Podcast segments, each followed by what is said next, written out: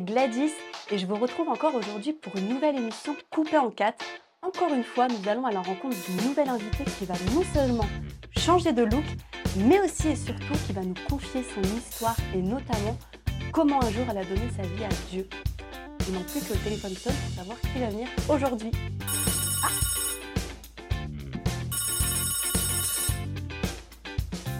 Coiffure coupée en quatre, bonjour Oui, bien sûr. C'est pour une coupe modèle ou une coupe surprise Une coupe surprise, très bien. Et c'est à quel nom Stéphanie L'Aventure. D'accord. Et bah à tout de suite Stéphanie. Au revoir.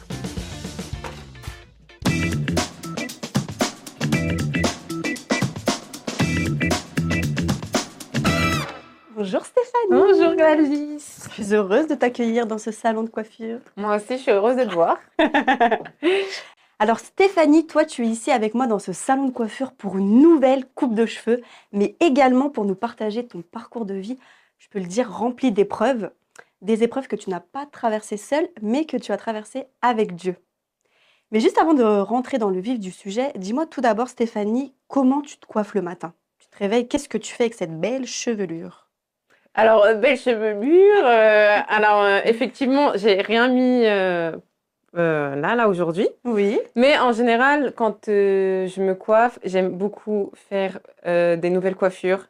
Parce que pour moi, c'est important de prendre soin de ses cheveux et c'est une grâce d'avoir des cheveux. C'est vrai. Donc, soit je vais mettre de la crème pour mes cheveux pour pouvoir les boucler. oui. Soit je commence à faire des tresses, soit je vais mettre des ponytails. Yeah. du coup, t'aimes bien le changement en fait. Ah oui, le Ouais, t'aimes bien les avoir toujours- surprises. T'aimes pas forcément avoir toujours la même tête. quoi. Non, non, non. D'accord, du coup, pour ce qui est des présentations de toi, Stéphanie, tu es née à La Rochelle, tu as passé, tu as passé ton bac, puis tu t'es lancée dans le milieu de la danse. Tu n'es pas née dans une famille euh, chrétienne, mais ta mère a donné sa vie à Dieu plus tard, à l'âge de 40 ans. C'est ça, c'est exactement ça. Alors, euh, juste pour ajouter que j'ai toujours fait un cursus euh, sport-études avec la danse. Ouais. Donc la danse a toujours été euh, ma passion numéro une dans ma vie. ça a commencé quand tu avais quel âge euh J'ai commencé quand j'avais 6 ans Ah oui. au conservatoire de La Rochelle. D'accord. Et euh, du coup, euh, oui, je ne suis pas née dans une famille chrétienne, mais euh, ma mère, elle a toujours cru en Dieu. C'est culturel parce que ça se voit pas. Mais je suis guyanaise, métissée. Et en Guyane, c'est la culture d'être croyant. C'est beaucoup catholique, mais ma mère a toujours cru en Dieu et elle nous a toujours parlé de Dieu. Mais pour moi, euh, Dieu, euh, ça restait une énigme. Et euh, oui, effectivement, c'est à l'âge de 40 ans qu'on va dire qu'elle a eu cette révélation. Cette révélation que Jésus-Christ est notre Sauveur et notre Seigneur Oui. et qu'elle a vraiment donné euh, sa vie à Christ et qu'il y a eu un changement, qu'il y a vraiment eu un avant et un après Jésus-Christ, comme j'aime bien dire. Ok, et concernant ta mentalité avant que tu sois chrétienne, toi, tu vivais plutôt au jour le jour, tu avais un cœur euh, de pierre, on peut dire, mais euh, aussi tu étais assez réservé, tu parlais pas beaucoup. Ça nous étonne, euh, venant, euh, vu comment on te voit. Et, euh, et, et ado, tu étais plutôt garçon manqué. Oui. Oui, déjà, il faut savoir que j'ai cinq sœurs et moi, Ouais. je suis celle du milieu. Je suis la troisième. D'accord. Et euh, du coup, euh, voilà, je suis un peu l'enfant du milieu, l'enfant qui parle pas trop, qui est dans son coin, dans sa bulle. Euh, j'ai toujours été comme ça, mais toujours une fille, par contre, toujours en train de rire, Mm. pétillante, mais très réservée, très pudique. Oui. Et au fil euh, des années, quand je suis devenue adolescente, en fait, euh, je suis devenue, on va dire, euh, garçon manqué, parce que mes parents se sont séparés. Et Ouais, c'est quelque quand chose. t'avais qui- euh, 8-9 ans. Oui, c'est ça. Ouais. Et c'est quelque chose qui m'a vraiment euh, marqué. Et euh, pour moi, être garçon manqué, c'était euh, ma carapace. euh, Mm. du coup, là, les cheveux bouclés que j'avais, ça n'existait pas. Je tirais tout le temps mes cheveux. Voilà, je plaquais mes cheveux que de cheval. Euh, J'aimais beaucoup jouer à la bagarre. euh, je m'habillais avec des- Jogging. le jogging. On- mais c'est même pas ça. Parce que là, c'est la, la tendance du moment. Mais avant, c'était les baggy. Ah oui, les bagues Les baggy, les Les t-shirts larges ouais, à Les l'américaine. grosses chaussures. Oui, exactement. Et les grosses chaussures montantes. euh, Et euh, ouais, je me plaisais euh, dans, dans cette carapace. Et puis c'est aussi le fait euh, voilà, que je suis une fille et que je suis forte euh, et que voilà, un homme ça me fait pas peur. Et je tenais tête euh, aux hommes, ça c'était. ah, ça. tu me dis rien du tout en fait. C'est moi qui décide, tu peux dire ce que tu veux. Donc voilà, très, très réservé, mais je me laisse pas faire et cœur de pierre parce que je montrais pas forcément mes sentiments. J'étais beaucoup neutre en fait. Au niveau des, des émotions, je ne montrais pas que j'étais triste, je ne montrais pas non plus que j'étais en colère, neutre et détachée. D'accord. Et, plus tard, ta mère s'est mariée avec un autre homme qu'elle a rencontré euh, dans son église. Euh, et là, le drame a commencé pour toi? Oui, c'est ça. C'est ça. J'étais au collège quand ma mère s'est euh, mariée. Oui. et c'était, voilà, pour nous, c'était la première fois que ma mère se mariait parce que mes parents, auparavant, étaient ensemble mais n'étaient pas mariés. Mhm. Et euh, on va dire que euh, le mariage a été euh, notre pire cauchemar pour mes sœurs et moi. Mhm. juste mes petites sœurs et moi, parce que j'ai deux grandes sœurs et mes deux grandes sœurs sont parties de la maison pour leurs études. Donc je me suis retrouvée l'aînée de la famille. Et ce qui s'est avéré, c'est que sous le masque du euh, chrétien, euh, lorsque le masque a été euh, enlevé, bah, s'y cachait en fait un homme violent, un homme violent physiquement, psychologiquement, même spirituellement, tout. Mm. Et ça a été notre pire cauchemar. Et en fait, ce qui s'est passé, c'est que comme je me suis retrouvée l'aînée de la famille, et que j'avais euh, cette carapace de garçon manqué, bah c'était direct, on tu touches pas à ma mère parce que ma mère c'est euh, ah, une personne très très importante pour moi. Je suis très fusionnelle avec fusionnelle, Ah oui, et que comme euh, entre la séparation et le mariage, il y a eu un temps où on a vécu qu'avec notre mère. Mère c'est c'est ma c'est une reine pour nous. Mmh, mmh. Et donc non, si il touchait euh, à ma mère, non, c'était fini. J'ai démarré au quart de tour. Donc, euh, au niveau des, violences, euh, du coup, c'était tous les jours. on se battait. principalement, ma petite sœur qui est juste après moi et moi, on se battait. Et en fait, finalement, bah, les hommes violents, au début, ne commencent pas physiquement avec leurs mains. Mm. Et que ça, ça commençait avec une casserole ou avec de la nourriture. Euh, des insultes euh, tous les jours, des menaces, oui, euh, on va vous envoyer à la DAS. et puis au fur et à mesure, bah, ça devient physique, c'est-à-dire l'étranglement, les coups de poing. et ça, c'était mon quotidien tous les jours. Et psychologiquement, c'était intenable en fait. Et ce qui se passe, c'est qu'à un moment donné, il y a deux types de personnes. Il y a les personnes qui arrivent à en parler. Et il y a des personnes comme moi qui euh, ont joué euh, sur la carte de je suis une actrice. Donc euh, ce qui se passe à la maison, c'est à la maison. Mais quand je sors de la maison, personne ne sait ce qui se passe.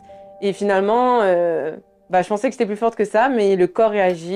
Et j'ai eu en fait de la psoriasis sur le corps. Et que là, les médecins ont bien remarqué qu'en fait, il y a quelque chose qui ne va pas et qu'il fallait parler. Sauf que j'ai toujours gardé le, silence et toute ma famille, on a toujours gardé le silence. Et euh, en même temps, c'était très difficile parce que tu demandes de l'aide euh, à ta mère, sauf que ta mère ne veut pas t'aider parce qu'elle-même, elle est victime. Oui. Et donc, du coup, euh, on supplie notre, notre, mère de partir, mais en fait, elle-même, elle est prise sous, sous la peur, en fait, parce que à cause des menaces, euh, ce qui se passait, c'est que lorsqu'on sortait de la maison, que ce soit elle ou que ce soit nous, ils nous poursuivaient en voiture. Donc, ils savaient exactement ce qu'on faisait, où est-ce qu'on était, euh, quand on sortait euh, d'un lieu, quand est-ce qu'on rentrait. Et, et du coup, tu es constamment sous pression, tu es constamment sous la peur et tu te dis que si tu pars, bah, il va me retrouver. Mm.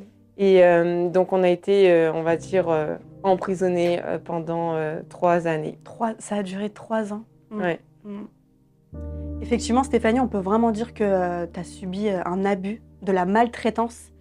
Euh, et c'est vrai que, étant donné que cet homme venait de l'Église, se disait chrétien, toi, tu as décidé de ne pas croire en Dieu, tu étais radical, parce que pour toi, chrétien égale violent, donc que Dieu est méchant et qu'il ne veut pas le bien, au final. Mais quelques temps après, plus tard, tu te retrouves dans une colonie de vacances chrétienne où tout bascule. Et ça, nous allons le voir dans la partie coupe de cette émission coupée en quatre.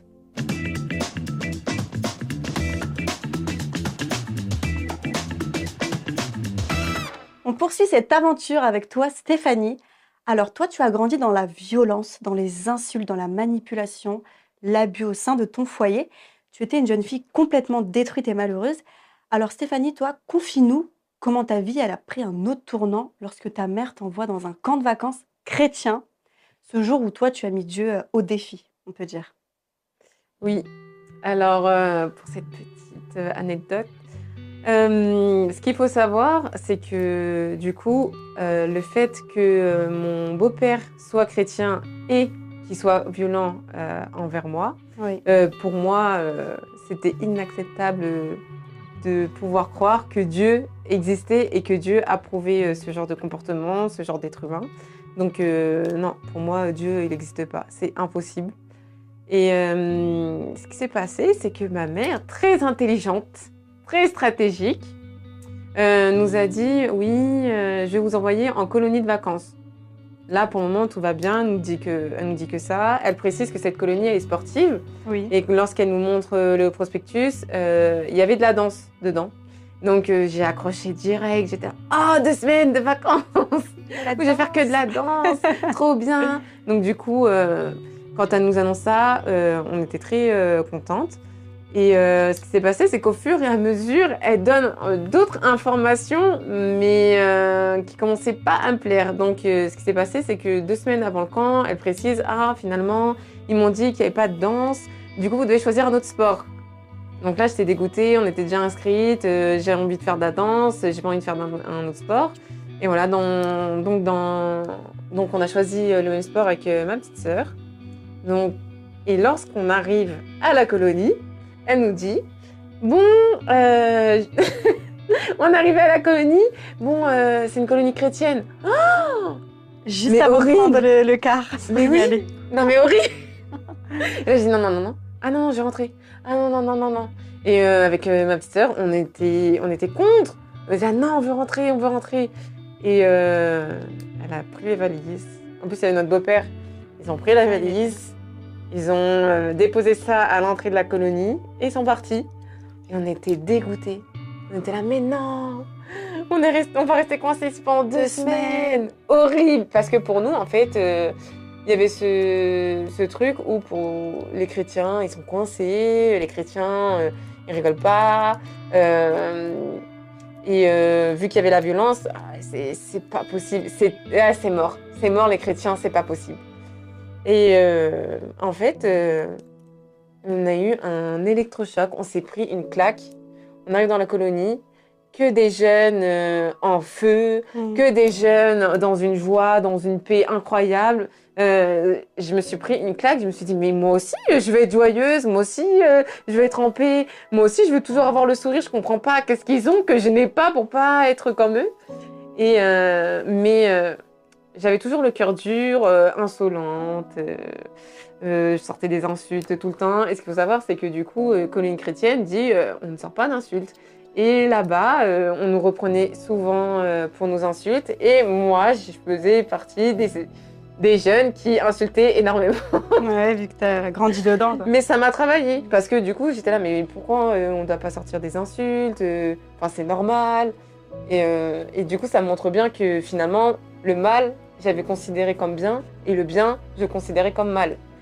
Et euh, un jour, euh, il y a eu une soirée euh, témoignage et ce sont les animateurs qui ont témoigné. Et là, c'est les directeurs qui s'appellent Jean-Pierre et Sandrine qui ont témoigné.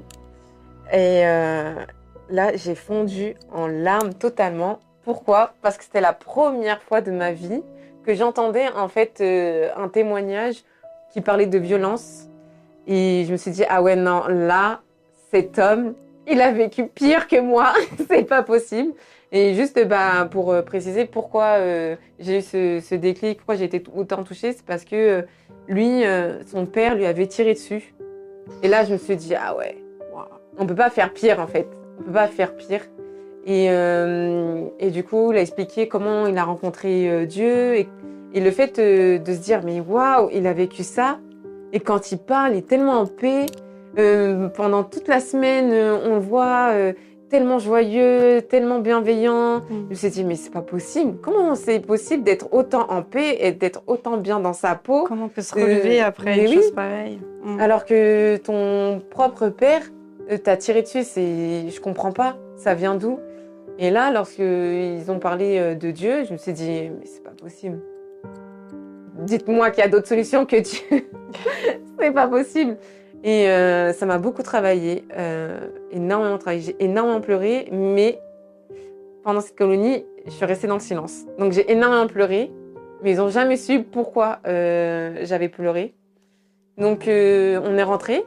Après ces deux semaines, on a été transformés dans le sens où on avait commencé à changer nos habitudes. Donc on insultait moins, on était beaucoup plus euh, euh, aimables, Oui. on était euh, vraiment beaucoup plus joyeuses, euh, beaucoup plus bienveillantes et beaucoup plus solidaires en- entre nous. Et euh, finalement, bah, chaque année, ma mère, euh, elle nous envoyait dans cette colonie. Et c'est seulement à la deuxième année où ils ont redit encore leur témoignage que là, je me suis dit, non, là, il faut que je sorte du silence, il faut que je dise ce qui se passe. Et j'ai craqué. Et c'était la première fois que je sortais du silence Tu parlais. et que je disais euh, toute la vérité sur, euh, sur ce qui se passait à la maison.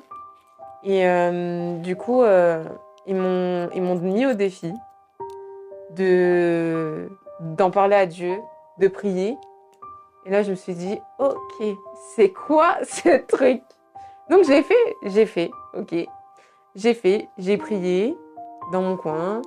Mais je savais pas en fait si ce que je disais c'était une prière ou non. Donc en fait je parlais, mais euh, comme on l'a dit au début, j'étais très réservée. Et pour moi, extérioriser mes émotions, c'était super difficile, donc je dansais énormément.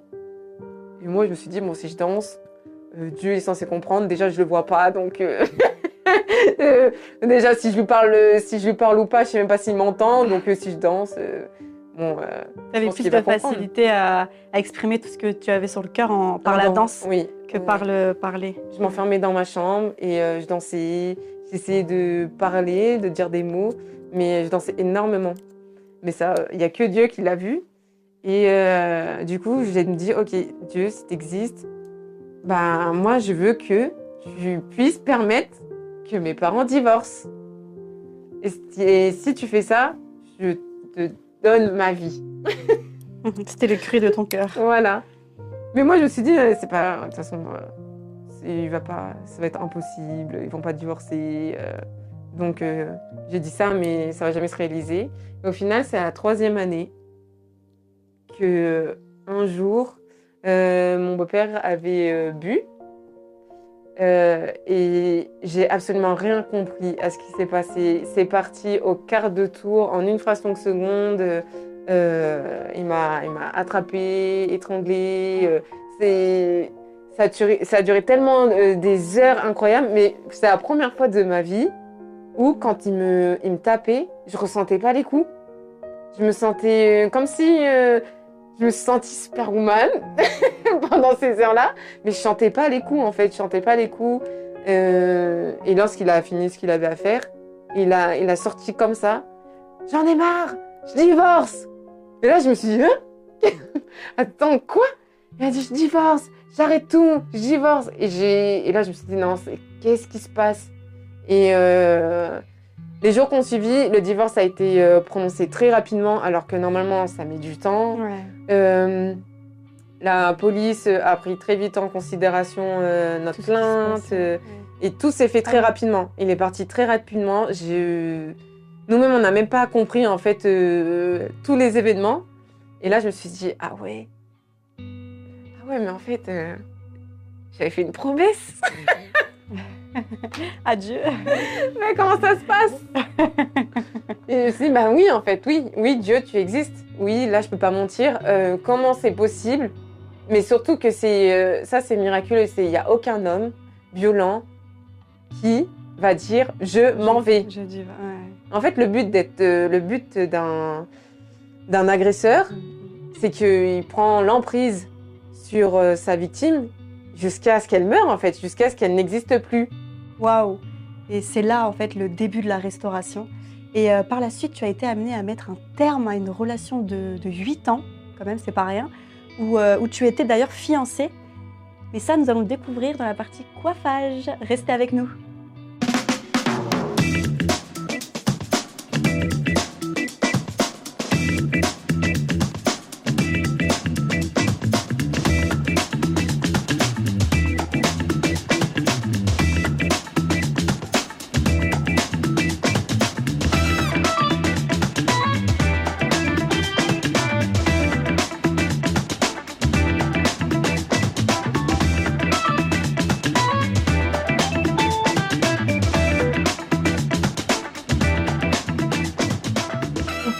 Émission coupée en quatre avec toi, Stéphanie, pour ton témoignage à cœur ouvert.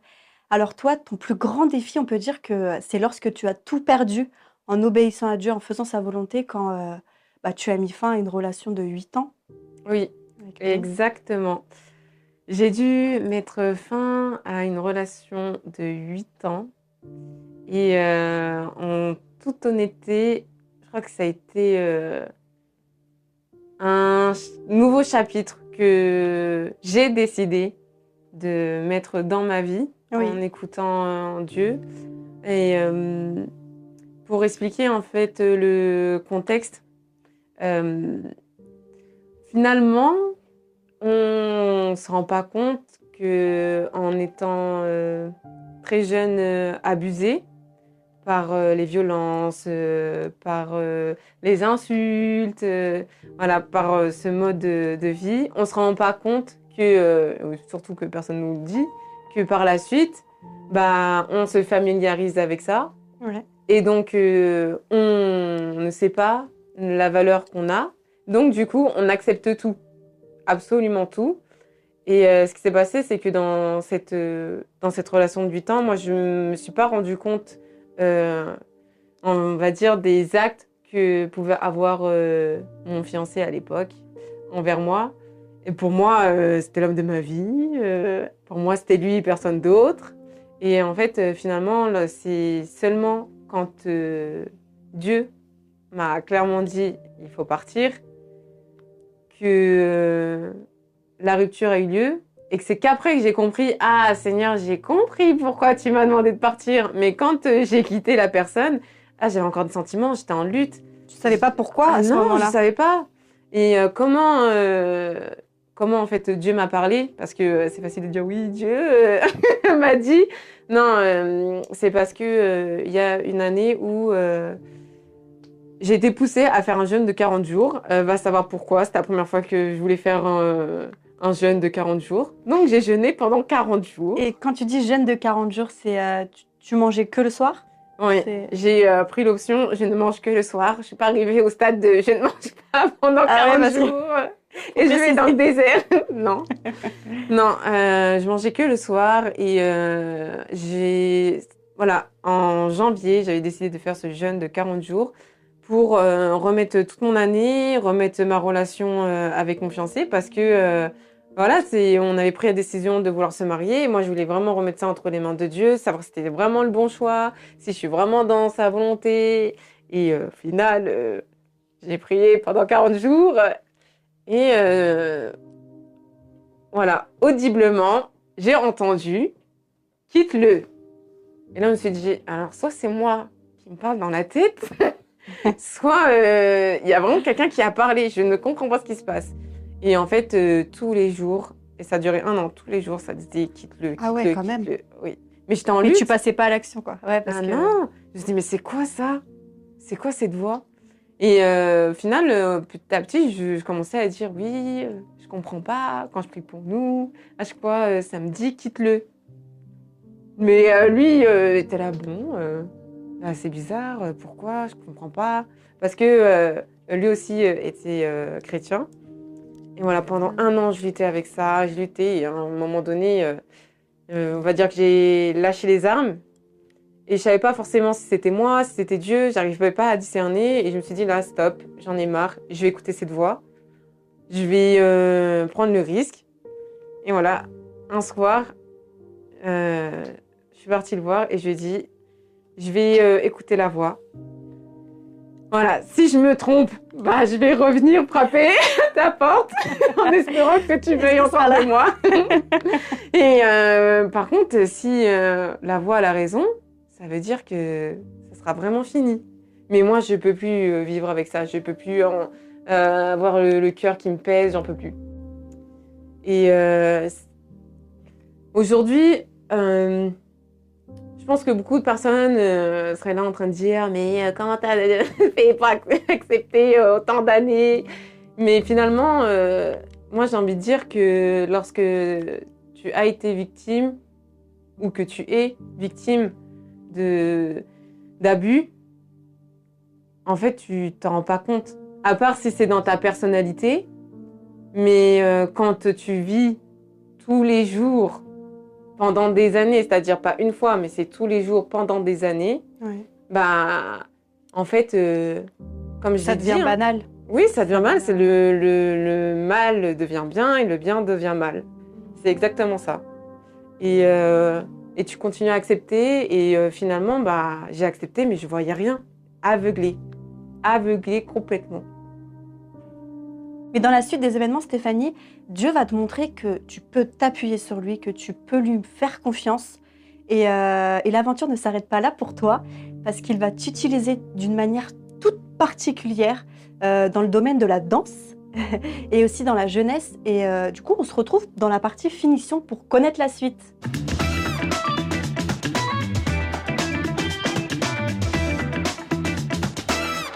Alors Stéphanie, on finalise ta coupe dans cette émission coupée en quatre avec ton témoignage. Alors c'est vrai que moi je suis juste épatée par ton parcours. En t'écoutant, on comprend bien que Dieu a, agi au travers des guérisons de ton cœur, où tu as pu par la suite rentrer dans ton appel et dans, les projets que Dieu avait préparés pour toi? Exactement. Oui, Dieu a opéré petit à petit euh, dans mon cœur euh, sur euh, le pardon la plus grosse euh, partie. Parce que, euh, bien évidemment, euh, on ne rentre pas dans un appel si on ne pardonne pas, si on n'est pas capable d'aimer son prochain. Et oui, c'est ce que Dieu a opéré en fait petit à petit, à pardonner, à pardonner à mon beau-père, à pardonner à mon ex-fiancé aussi. Et à côté de ça, du coup, je danse et j'ai toujours dansé. Et c'est quelque chose qui, jamais, euh, qui ne m'a jamais quitté et qui a toujours été, euh, au début, un échappatoire. En tout cas, j'aime bien dire, avant Jésus-Christ, la danse était un échappatoire. Oui. Euh, un moyen pour moi de respirer, pour ne pas dire c'était mon Dieu, mon idole. Et en fait, au fur et à mesure où je pardonnais, où je décidais de vouloir apprendre à connaître Dieu, ben, on va dire que la danse a repris sa place qu'elle est censée prendre, c'est-à-dire en second plan, et après au fur et à mesure, euh, euh, bah, Dieu a pris de plus en plus de place dans mon cœur, et euh, la danse a complètement changé en fait pour moi. C'était plus mon identité, c'était plus je ne peux rien faire sans la danse. Non, la danse c'est un moyen de communication avec Dieu, un moyen de oui, de communiquer euh, aussi euh, l'existence de Dieu. Ouais.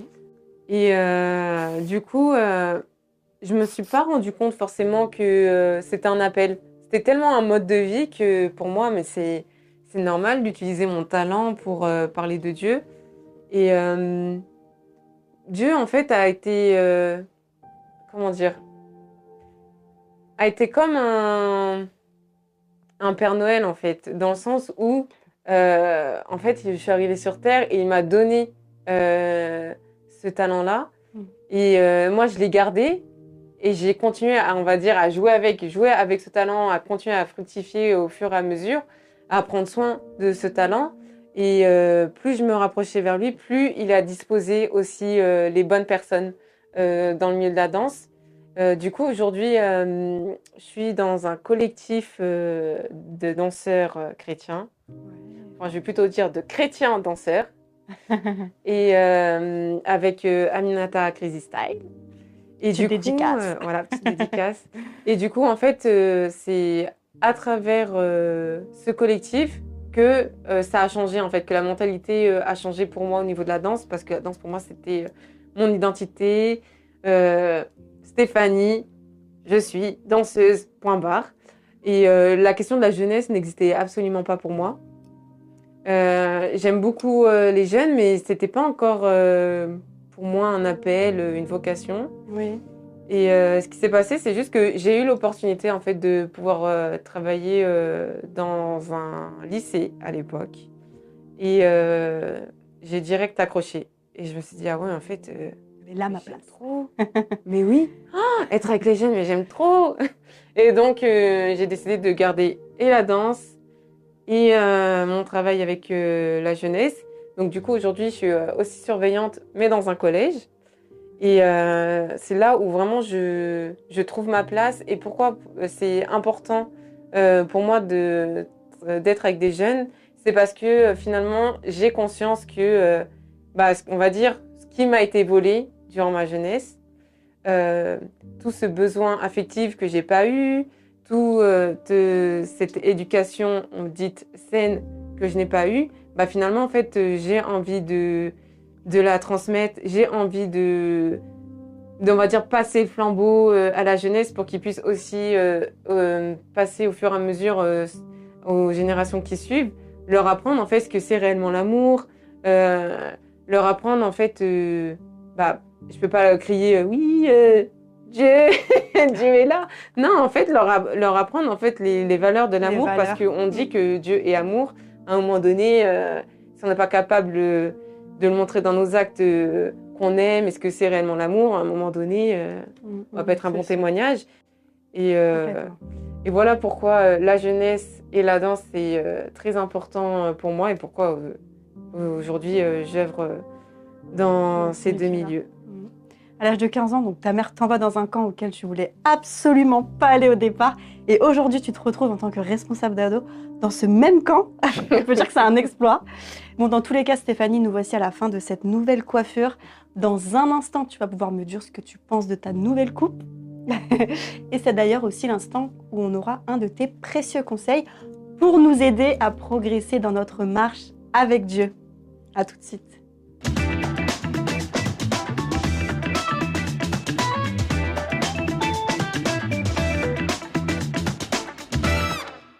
Voici à la dernière étape de cette émission, la découverte. Stéphanie, tu vas enfin te découvrir dans le miroir. Est-ce que tu es prête? J'ai hâte.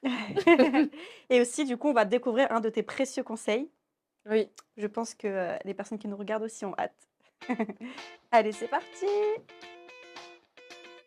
Tu peux ouvrir les yeux? Oui, tu peux. Mmh. Ça change. Ah oui Un petit euh, rafraîchissement. Ouais, bon, du coup, tes cheveux sont beaux hein, quand ils sont bouclés, quand, quand ils sont naturels. Mais là, j'ai voulu faire un petit peu de, Bah de surprise changement. Ouais, voilà, c'est ça, l'effet surprise, comme tu m'as demandé. Un peu bien brillant. Ouais. Même la couleur, elle est jolie. Alors Stéphanie, nous en sommes à la dernière partie de cette émission. Comme je disais, la partie euh, conseil. Là où tu vas nous donner un précieux conseil par rapport à tout ce que tu as vécu. Oui, euh, du coup, mon conseil que j'aimerais donner, c'est euh, déjà, ton passé ne détermine pas qui tu es. Et euh, pour que cette phrase, en fait, on va dire, devienne réalité, ça veut dire qu'il va falloir se mettre, désolé du terme, mais se mettre un coup de pied aux fesses, finalement. C'est que même si tu as été victime, en fait, c'est pas une excuse. C'est pas une excuse pour rester dedans. Euh, parce que finalement, ça veut dire que tes souvenirs, ton passé est beaucoup plus important que Dieu. Et ça, c'est pas normal. Et ce n'est même pas une excuse. Euh, et donc, quand je dis se mettre un coup de pied aux fesses, c'est-à-dire que, ok, j'accepte ce qui m'est arrivé. Ok, j'accepte de dire que j'ai été victime, parce que ça, c'est une grande étape. Et ok, maintenant, bah, comment ça se passe? Comment euh, je fais pour savoir ce qui est bien pour moi? Comment je, fais pour euh, apprendre euh, bah, mes limites? Comment je fais pour savoir qui je suis? Donc du coup, bah, certaines personnes vont aller voir des professionnels. Et moi, j'encourage vraiment toutes les personnes qui ont été victimes de violences, d'abus, d'harcèlement ou ou d'autres choses, euh, qui puissent vraiment aller voir des professionnels parce que finalement, on n'y arrive pas seul. Demander de l'aide aussi. Et euh, accepter en fait euh, chaque jour que Dieu fait. Accepter que, ok, aujourd'hui c'est aujourd'hui, c'est pas demain, parce que finalement quand tu es victime, tu penses déjà à ton lendemain, tu anticipes euh, toutes les choses parce que tu as été conditionné comme ça. Mais vivre le moment présent, accepter chaque jour, accepter qui tu es aujourd'hui. Et finalement, quand tu regardes ton passé, c'est juste pour te dire, oh là là, mais quelle évolution Purée, hier, mais j'étais comme ça, j'étais encore en train de pleurer, j'étais encore en colère. Et aujourd'hui, j'ai réussi à pardonner. Aujourd'hui, j'ai réussi à retrouver le sourire. Aujourd'hui, j'ai pas pleuré. et euh, vraiment accepter ça, en fait, accepter chaque journée. Et au fur et à mesure, vous allez voir que vous allez réussir à savoir qui vous êtes. Vous allez savoir ce que vous aimez, ce que vous n'aimez pas. Et euh, vous allez réussir à garder tous les jours les yeux fixés sur Dieu. Donc, soyez tous et toutes, qu'il y a aussi les hommes, euh, reconnaissants d'être en vie, parce que c'est une grâce. Il ne faut pas oublier qu'il y en a beaucoup qui ont vécu ce- ces situations et qui sont morts. Donc, si vous êtes en vie aujourd'hui, c'est une grâce, c'est un miracle, parce que c'est Dieu qui a, qui a décidé de vous donner la vie. Donc, euh, réalisez que vous êtes un miracle. Mm, Merci beaucoup Stéphanie pour euh, ce très bon conseil qui est très pertinent. Et bien justement, moi dans cette émission, j'ai l'habitude de lancer un défi à ceux qui nous regardent. Et pour le coup, ce défi va dans la continuité du conseil de Stéphanie. Euh, si vous avez été victime d'harcèlement, de violence, d'abus, de maltraitance ou autre, et que vous avez encore de la rancœur ou de la haine contre votre agresseur, écrivez dans un carnet tout ce que vous avez sur le cœur, extériorisez vos émotions et surtout pardonnez afin de pouvoir avancer librement. Euh, voilà, en tout cas, si ce témoignage vous a touché, vous a parlé, vous a donné envie de passer à l'action, n'oubliez pas de nous faire savoir dans les commentaires sur notre page Facebook, notre compte Instagram ou notre chaîne YouTube directement. Merci pour tous vos messages et, euh, et puis merci Stéphanie pour ton passage dans notre émission. Merci pour euh, ton témoignage. Et autrement, moi, je vous donne aussi rendez-vous dans une prochaine émission coupée en quatre pour une nouvelle coupe de cheveux avec un nouvel invité. À bientôt.